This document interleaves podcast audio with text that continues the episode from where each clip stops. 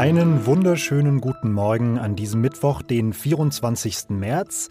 Sie hören Was jetzt, den Nachrichtenpodcast von Zeit Online und Sie hören eine Weltpremiere, denn das ist mein allererstes Mal am Was jetzt Mikrofon. Mein Name ist Jannis Karmesin und ich werde Sie ab sofort im Wechsel mit meinen Kolleginnen und Kollegen mit den wichtigsten Infos zu den Themen des Tages versorgen. Heute schauen wir nach Frankreich, wo ähnlich wie hierzulande der Unmut über das Corona-Krisenmanagement wächst. Und wir sprechen über die Debatte um anti-asiatischen Rassismus in den USA, aber auch hier in Deutschland. Jetzt aber erstmal die Nachrichten. Ich bin Matthias Peer. Guten Morgen. In Israel gibt es auch nach der vierten Parlamentswahl innerhalb von zwei Jahren keinen klaren Sieger. Prognosen zufolge liegen das Lager von Ministerpräsident Benjamin Netanyahu und das der Opposition nahezu gleich auf. Das vorläufige Endergebnis wird voraussichtlich erst am Wochenende feststehen. Schon jetzt scheint aber klar zu sein, dass die Regierungsbildung wieder sehr schwierig wird. Mitten in der dritten Welle der Corona-Pandemie findet heute in vielen europäischen Städten um 12 Uhr eine Schweigeminute statt. Dabei soll der Menschen gedacht werden, die infolge einer Corona-Infektion gestorben sind. Allein in Deutschland sind bereits rund 75.000 Todesfälle registriert worden. Redaktionsschluss für diesen Podcast ist 5 Uhr.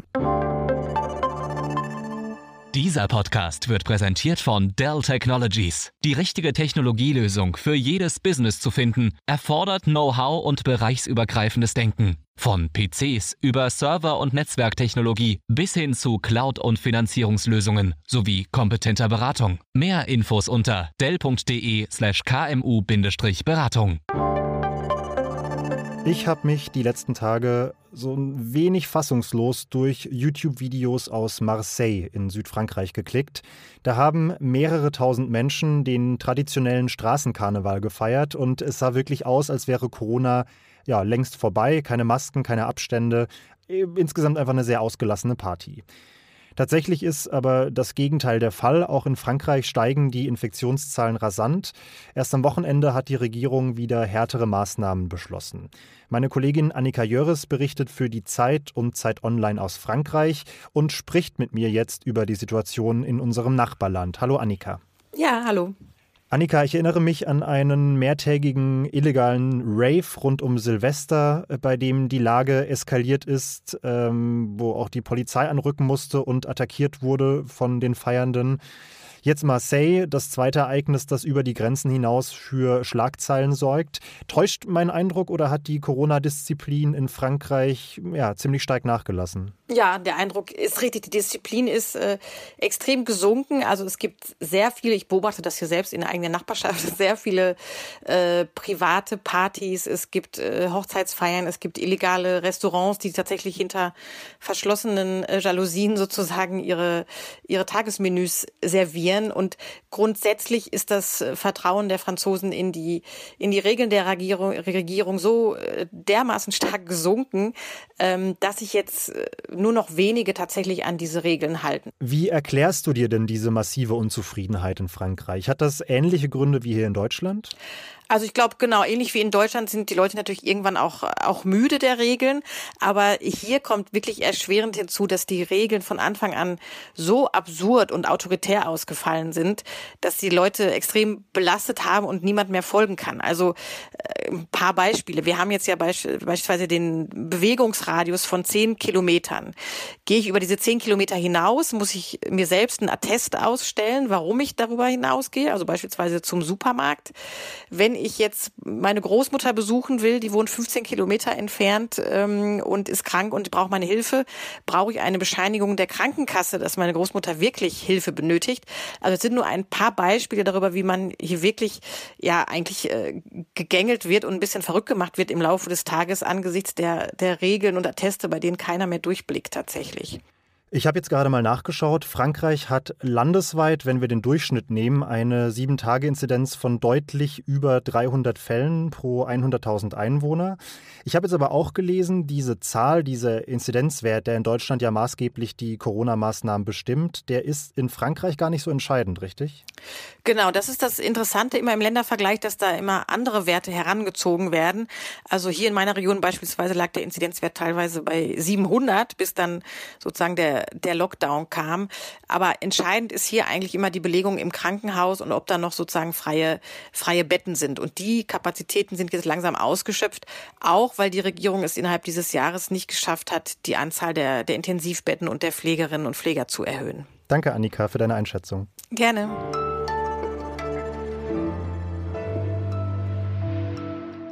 Und sonst so? Vor etwa zwei Wochen hat US-Präsident Joe Biden seinem Land ein Versprechen gemacht. To make all adults, people 18 and over, eligible to be vaccinated no later than May 1. Das heißt nochmal übersetzt, alle erwachsenen US-Amerikanerinnen und US-Amerikaner sollen sich spätestens am 1. Mai gegen das Coronavirus impfen lassen können, wenn sie das denn wollen. Und an der Stelle kommt jetzt eine große Bäckereikette aus den USA ins Spiel. Die möchte die Impfbereitschaft nochmal ordentlich erhöhen und zwar mit einer durchaus interessanten Maßnahme. In jeder der etwa 370 Filialen dieser Kette darf sich jeder und jede Geimpfte ab sofort einen Donut gratis abholen. Und zwar pro Tag bis zum Jahresende. Also ja, da sind eine ganze Menge Donuts, die diese Kette investiert. Ich glaube, das ist an sich erstmal eine gut gemeinte Aktion, aber am Ende wird sie wahrscheinlich vor allem dazu führen, dass zwar niemand mehr an Covid-19 erkrankt, dafür aber alle an Diabetes.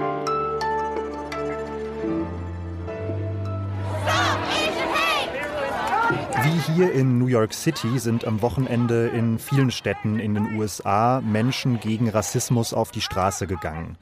Dieses Mal stand anders als zum Beispiel im vergangenen Jahr aber nicht Black Lives Matter auf den Plakaten der Demonstrierenden, sondern Stop Asian Hate, also frei übersetzt Stopp den Hass gegen Asiatinnen. Vergangene Woche hatte in und um Atlanta ein Mann acht Menschen in Massagesalons getötet. Sechs davon waren Frauen asiatischer Herkunft. Und viele Mitglieder der asiatischen Community in den USA sagen nun, viele Jahrzehnte von unwidersprochenem Rassismus gegen uns, die haben den Boden bereitet für diese Tat. Ich spreche darüber mit meiner Kollegin Vanessa Wu. Sie arbeitet zurzeit an einem Text zum Thema. Hi Vanessa. Hallo. Vanessa, Du sagst, dass anti-asiatischer Rassismus häufig so ein bisschen verharmlost wird und eher so ein bisschen belächelt, als Problem irgendwie nicht wirklich wahrgenommen. Inwiefern? Kannst du das nochmal erklären? Also anders als zum Beispiel bei schwarzen Menschen oder jüdischen Menschen gibt es sowohl in den USA, aber auch in Europa einfach kein Bewusstsein dafür, dass auch asiatische Menschen Opfer von Rassismus sind. Beziehungsweise dieses Bewusstsein wird so ein bisschen ins Lächerliche geschoben. Also es gilt immer noch als witzig, wenn Kinder zum Beispiel Ching Chong Chong rufen oder Schlitzaugen ziehen, wenn ähm, Coronavirus-Witze zum Beispiel gerade gemacht werden oder auch einfach sehr viel schlimmere Stereotype und Schimpfwörter kommen. Kannst du denn, also wie erklärst du dir denn, dass da die Sensibilität noch nicht so weit gewachsen ist, noch nicht so weit gediehen ist, wie jetzt zum Beispiel bei schwarzen oder jüdischen Menschen, die du jetzt als Vergleich ange herangezogen hast? Letzten Endes hat das, glaube ich, alles mit politischer Arbeit auch zu tun. Also schwarze Menschen sind und auch jüdische Menschen schon ähm, leisten länger politische Arbeit, sind da sehr gut organisiert und sie eint natürlich auch nochmal eine ganz andere Leitgeschichte. Ich will es auch gar nicht alles auf dieselbe Ebene stellen. Ähm, bei asiatischen Menschen ist es so, dass der Rassismus gegen sie ein bisschen anders funktioniert. Also er geht nicht so stark über Herabwertung, äh, funktioniert eher über die Konstruktion von Angst. Also es ist immer die gelbe Gefahr zum Beispiel, ähm, das angeblich giftig schmutzige Essen, das uns letzten Endes auch irgendwie diese Pandemie beschert haben soll. Ähm, oder auch jetzt zum Beispiel hat man Angst vor Asien als Macht, die uns ja schluckt irgendwie. In den USA sehen wir jetzt, dass das Thema Aufmerksamkeit bekommt, auch von ganz oben von US-Präsident Joe Biden. Wie nimmst du das denn im Vergleich hier in Deutschland wahr? Ähm, leider gegenteilig, obwohl wir natürlich jetzt hier nicht diese Anschlagsserie hatten, aber doch ein Anstieg an Hasskriminalität.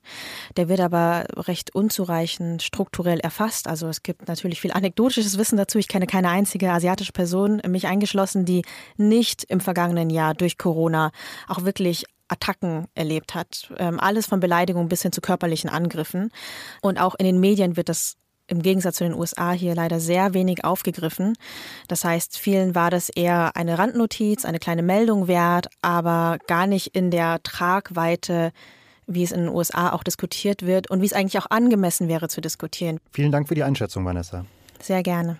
Und das war's auch schon mit Was jetzt für heute Morgen. Weiter geht's aber wie gewohnt heute Nachmittag gegen 17 Uhr, dann mit meiner Kollegin Erika Zinger am Mikrofon. Ich freue mich heute bei meinem allerersten Mal natürlich ganz besonders über Feedback zu dieser Folge. Was jetzt Zeit.de ist dafür die Adresse der Wahl. Außerdem noch ein kleiner Tipp am Rande. Wenn Sie was jetzt als Podcast mögen, dann werden Sie wahrscheinlich auch unser frisch geschlüpftes Geschwisterchen lieben. Was jetzt als Newsletter. Das kostenlose Abo gibt es auf Zeit Online unter dem Link zeit.de slash Newsletter. Mein Name ist Janis Karmesin und ich wünsche Ihnen einen fantastischen Start in den Tag.